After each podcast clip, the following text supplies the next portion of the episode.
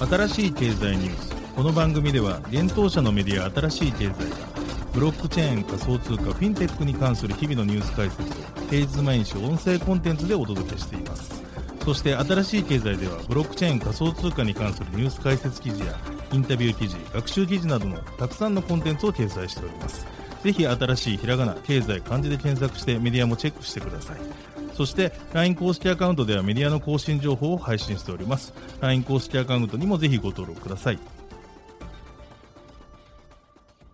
この番組は株式会社フィナンシェの提供でお送りします。フィナンシェはスポーツチームやエンタメプロジェクト、DAO などのトークンを購入して支援ができる新しいクラウドファンディングサービスです。サッカー J リーグ、野球、バスケなどのプロスポーツチームをはじめ映画やアイドル、インフルエンサーなど100以上のプロジェクトのトークンがフィナンシェで購入できます。さらにトークン購入者はプロジェクトに応じたキャンペーン参加や NFT などの特典も。ぜひ iOS や Android でフィナンシェのスマホアプリを入れて新たな応援体験を味わってください。あなたの夢がみんなの財産になるフィナンシェ。現当社新しい経済編集部の武田です。大塚です。はい、本日は10月の4日火曜日です。今日のニュース行きましょう。米国規制委員会トップ、暗号資産やステーブルコイン規制強化の方針。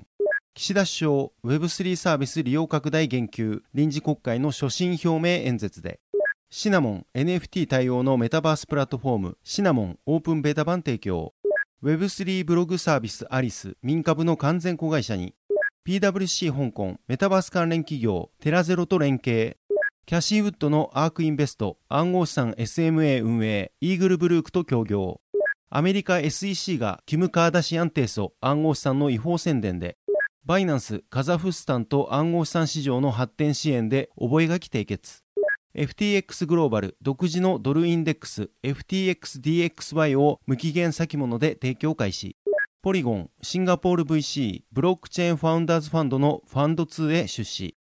一つ目のニュースいきます。アメリカ規制委員会トップ、暗号資産やステーブルコイン規制強化の方針というニュースです。金融規制当局のトップで構成されるアメリカの金融安定化監視協議会 FSOC が暗号資産のスポット市場やステーブルコインの監視を強化する法案など暗号資産が金融システムにもたらすリスクに対応する法案を可決するよう10月3日に議会に提言しました。同協議会はジョー・バイデンアメリカ大統領が今年発表したデジタル資産の責任ある開発の確保に関するための大統領令を受けた報告書の中で暗号資産規制における3つのギャップを指摘しました。その3つとは有価証券ではないトークンの現物市場に対する限定的な監督規制の裁定または有利な規制を利用する機会。暗号資産関連企業はブローカーディーラーやクリアリングハウスなどの仲介業者が従来から提供している複数のサービスを統合することを許可されるべきかどうかについてです。また報告書が10月3日に開催された FSOC の会議後に発表されました。ジャネット・イエレン財務長官は声明の中で、この報告書は暗号資産の金融安定化リスクを軽減する一方で、イノベーションの潜在的利益を実現するために取り組む政策立案者に強力な基盤を提供するものであると説明しました。FSOC はこれまでステーブルコインの発行者を銀行と同様に規制するよう議会に求めてきています。そして10月3日の報告書には、ステーブルコインの発行者に対し、市場の健全性と消費者保護に対応する連邦政府の枠組みを作ることなど、議員への新たな提言がいくつか含まれました。FSOC の報告書はホワイトハウスの大統領令に関連して先月発表された他の報告書群に続くものです。バイデン政権は9月に一連の報告書を発表し、アメリカ政府機関に対して暗号資産分野の取り締まりを強化し、規制の穴を明らかにするよう勧告しています。議会が暗号資産関連法案を可決する可能性はまだ不明ですが、ステーブルコインや暗号資産関連の商品規制を扱う法案がいくつか提出されています。また FSOC の報告書は利益相反や不正な取引慣行に対処するため証券ではない暗号資産の現物市場に関する規制制定権限を連邦金融規制当局に与える法案を議会で可決するよう提言しています。また国会議員は規制当局に暗号資産企業の関連会社や子会社の活動を監督する権限を与える法案を検討すべきであり FSOC は規制の裁定に対処することができると伝えております。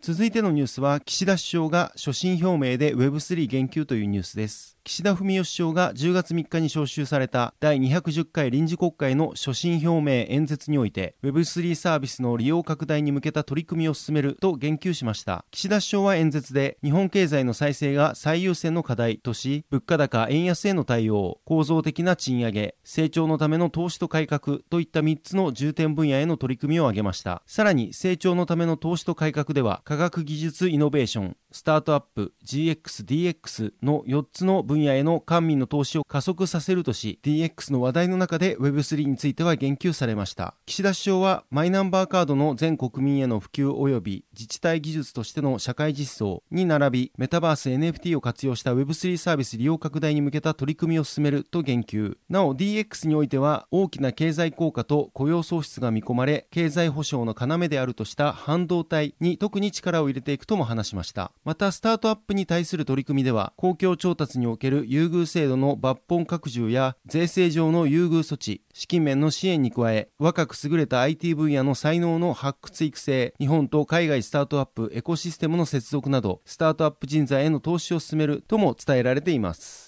なお9月30日にはデジタル庁が Web3.0 研究会を設置し Web3 の推進に向けた環境整備へ向け年末までの議論取りまとめを目標に指導しました。しかし国会においては物価高や安全保障新型コロナウイルス対策やエネルギー食料危機温暖化による気候危機地政学的情勢など課題は山積みです。岸田首相も国難ともいえる状況に直面していると言及しています。そんな中の本国会において Web3 に関する議論がどこまで進むのかに注目したいと思います。なお臨時国会は12月10日までの69日間の会期で開催がされます。続いてのニュースはシナモンメタバースプラットフォームオープンベータ版提供というニュースです。VR やメタバース事業を展開するシナモンがメタバースプラットフォームシナモンのオープンベータ版の提供開始を10月4日発表しました。企業やクリエイターが 3D の独自メタバース空間を作成できるプラットフォームとなっています。シナモンではスマートフォン、パソコン、VR デバイスからアクセスが可能なマルチデバイス対応のメタバース空間を作成できます。また企業やクリエイターのブランディングやファンマーケティングのため B2B2C モデルで最適な提供を前提にした設計がされているとのことです。シナモンの特徴として企業が継続利用しやすいように常設運営をサポートする充実した管理画面や NFT を活用する仕組み目的別の多人数空間と少人数空間を両立できる機能などが挙げられていますシナモンの利用企業として東映アニメーション TIS モバイルファクトリー電動バル Z ゲームスタジオらが利用クリエイターとしておにぎりマンが挙げられていますまたパートナー及びコラボレーション企業プロジェクトとしてサイバードアスターネットワークポリゴンフラクトンベンチャーズ、マイクロバース、豆腐 NFT らが挙げられています。なお、現当社運営の本メディア、新しい経済もシナモンを活用し、独自のメタバースを現在作成中です。なお、シナモンの正式版リリースは2023年夏を予定しているとのことです。また今後はシナモンの特性を生かし、導入企業やブランドをさらに拡大していくということです。記事にシナモン執行役員 COO 武井祐樹氏に取材をした内容を記載させていただいております。ぜひ合わせてご覧ください。続いてのニュースいきます。Web3 ブログサービスアリス民株の完全子会社にというニュースです。民株 D インフォノイドが分散型ブログプラットフォーム運営のアリスの全株式を取得し、完全子会社化したことを10月4日に発表しました。なお、資本取引の金額など詳細については明らかになっていません。アリスは2017年9月に国内初の大型 ICO、イニシャルコインオファリングを実施し、アリストークンを発行しました。そして同社はブロックチェーン技術を用いた Web3 時代のソーシャルメディアプラットフォーム、アリス .to を運営するなど、ブロックチェーン技術をはじめとする先端技術を生かした事業運営を行っています。また、民株 The Infonoid は、情報の価値を具現化する仕組みを提供するを企業理念に掲げ、現在、金融、経済情報分野を中心に事業を展開しているほか、国内最大級のブログサービスや業界トップクラスのアクセス数を有するニュースサイト等の事業を展開し、月間利用者数約7000万人を有する株式会社ライブドアのグループ化を進めるなど、成長加速の実現に向け事業領域やユーザーベースの拡大を積極的に推進しているといいます。今後は民株のメディア運営ノウハウやグループ間シナジー等を最大限活用し、ソーシャルメディアプラットフォームアリスやアリストークンのさらなる価値拡大を目指していくとのことです。また Web3 時代におけるネットメディアの新たなユーザーエクスペリエンス創出を目指していくといいます。続いてのニュースいきます。PWC 香港メタバース関連企業テラゼロと連携というニュースです。メタバース関連ソリューション提供のテラゼロテクノロジーが大手監査法人の PWC 香港と連携契約を締結したことを10月3日に発表しました。テラゼロはメタバース関連プロダクト、バーチャルゲームインフラやマーケティングソリューションの開発などを行っている企業です。今回の契約で PWC 香港とテラゼロは没入型 3D 体験を通じてあらゆる分野の企業が新しいユーザーを獲得し、新しい方法でユユーザーと関わることを支援する市場参入戦略を一緒に考察していくといいます。また両社は協力して様々なメタバースプラットフォームでの体験のソースを検討している香港の企業に対して互いのサービスを販売する予定とのことです。具体的に PWC 香港は B2B、B2G、B2C アプリケーションによるパブリックなメタバース体験だけでなく、企業がプライベートでホストするメタバース体験を構築する新しい方法を共同で探求していくといいます。その新しい方法は大手ブランドがユーザーとの信頼を築く方法で顧客と対話し取引するために必要な企業レベルの安全性、プライバシー、セキュリティの機能を備えていると想定しているようです。PWC 香港のパートナーであるピーター・ブリューイン氏は顧客にとって魅力的な体験を作り持続的な成果を出すことに加えて企業はユーザーのプライバシー、データセキュリティ、サイバー、決済、税金、金融犯罪にまつわるリスクを管理できることが重要です。テラゼロのソリューションとこれらの分野における PWC のデジタルに関する専門知識を組み合わせることで企業がユーザーに信頼される体験を構築するためのツールキットが提供されますとリリースで伝えています。また、テラゼロの CEO であるダン・ライツウィック氏は、テラゼロの強みは現実世界とメタバースの架け橋となるエンゲージメント、コミュニティ、ユーザビリティのソリューションを創造することです。企業、起業家、アーティスト、コンテンツクリエイターが取引や KYC プロセス、ブランド IP の管理など、ブランド自身が完全にコントロールできる環境の中で安全に行うことができるのです。これはメタバースが成長し続け、主要な事業者がこの領域に参入してきた時に、私たちが追い求めるビジョンですと説明しています。ちなみに PWC 香港は昨年12 2月に NFT 活用のメタバースゲームを開発する The Sandbox のバーチャルな土地であるランドを取得しています。そして国内コンサルティング企業の PWC コンサルティングは今年6月に企業向けに NFT のコンサルティングサービスを開始しています。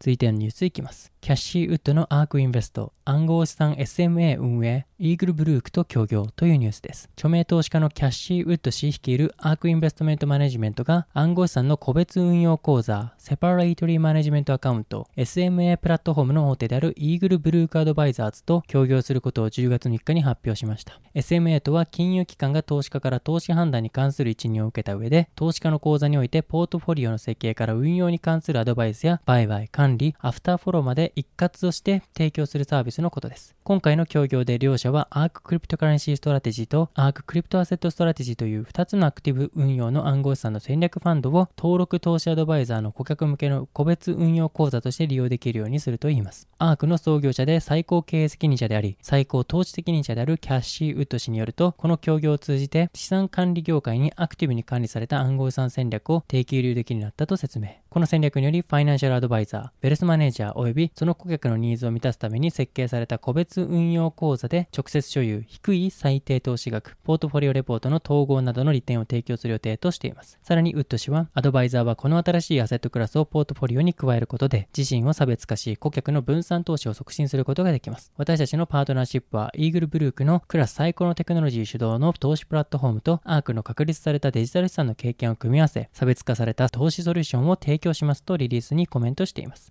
イーグルブルクの創設者兼 CEO であるクリストファー・キング氏は、私たちの使命はアドバイザーが自信を持って暗号資産に投資できる技術基盤を提供することです。アークとのパートナーシップはこの業界を前進させ、資産管理市場にアクティブに管理された暗号資産戦略への機関投資家のアクセスを提供するでしょうと説明しています。続いてのニュースはアメリカ SEC がキム・カーダシアン氏を提訴というニュースです。アメリカ SEC 証券取引委員会がモデルや実業家、リアリティ番組への出演などの活動で知られるキム・カーダシアン氏を提訴したことを10月3日発表しました。SEC によるとカーダシアン氏は報酬を受け取っていたことを公表せずに暗号資産イーサリアムマックスを SNS 上で宣伝していたといいます。この行為が証券法違反に当たると指摘されています。なお SEC の執行部門のディレクターであるグルビル・グレワル氏は、アメリカ連邦証券法では暗号資産証券を宣伝する有名人及び個人は、報酬金額や出所、性質などを公表しなくてはならないと明確に定めていると述べています。カーダシアン氏は自身のインスタグラムにて EMAX のウェブサイトへのリンクを含め投稿していました。この行為により同氏が潜在的な投資家に対し EMAX を購入するための知識を提供したと SEC は判断したようです。またこの投稿の報酬として同氏は25万ドル約3600万円を受け取っていたといいます。このような SEC の指摘についてカーダシアン氏は認めることも否認することもせず罰金のほか不正に得た利益判決前の利息を合わせて126万ドル約1.8億円の支払いに同意したとのことですまた暗号資産証券を3年間は宣伝しないことにも同意したということです今回の件について SEC のゲイリー・ゲンスラー委員長は有名人やインフルエンサーが暗号資産証券を含む投資機会を支持してもそれらの投資商品が全ての投資家に適しているとは限らない。投資家には自身の目的に照らし潜在的なリスクと機会を検討することを我々はお勧めしたいとコメントをしています。カーダシアン氏と EMAX をめぐる問題は、同氏が昨年6月に当時2億2800万人ものフォロワーを抱える自身のインスタグラムで EMAX の宣伝を行ったことから始まりました。その後、EMAX の価値は24時間で3分の1まで暴落していました。またそれと同時期には、元プロボクサーのフロイド・メイウェザー氏や、元プロバスケットボール選手のポール・ピアース氏も EMAX の宣伝を行っていたことが報じられています。そしてカーダシアン氏、メイウェザー氏、ピアス氏らを含めた EMAX のプロモーターらは今年1月にこの宣伝行為に関して投資家らから集団訴訟を受けていました。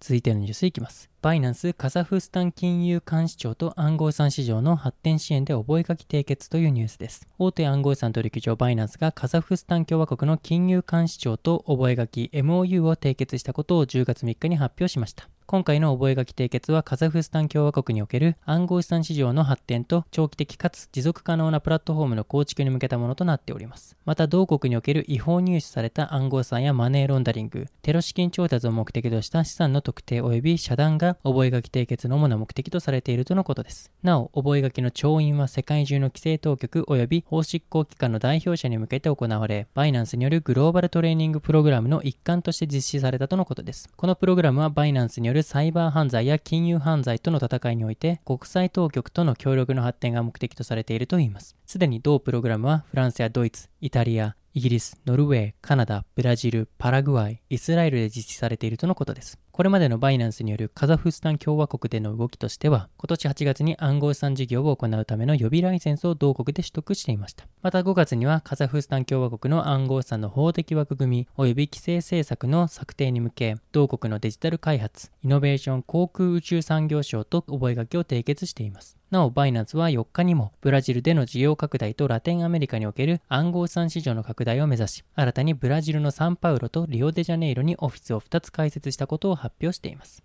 続いてのニュースは FTX グローバルが FTXDXY を無期限先物で提供開始というニュースです。暗号資産デリバティブ取引所 FTX グローバルが FTX ドルスポットインデックス FTXDXY を無期限先物で提供開始したことを10月3日発表しました。米ドルインデックスドル指数は複数の主要通貨に対して米ドルの総合的な価値を示す指標です。米ドルが他の通貨より価値が高くなるとドルインデックスが上昇する仕組みになっています。なおドルインデックスでは米国の1通貨のみの為替レートよりも世界経済における米ドルの価値の強弱を正確に見ることができます。今回 FTX が上場した FTXDXY では、米ドルに対するユーロ、日本円、カナダドル、イギリスポンドの4つの主要な世界通貨のバスケットのパフォーマンスを追加するとのことです。発表されている取引ペアについては、FTXDXY と PARP となっています。なお PARP は DEX 分散型取引所パーペチュアルプロトコルを動かすためのトークンです。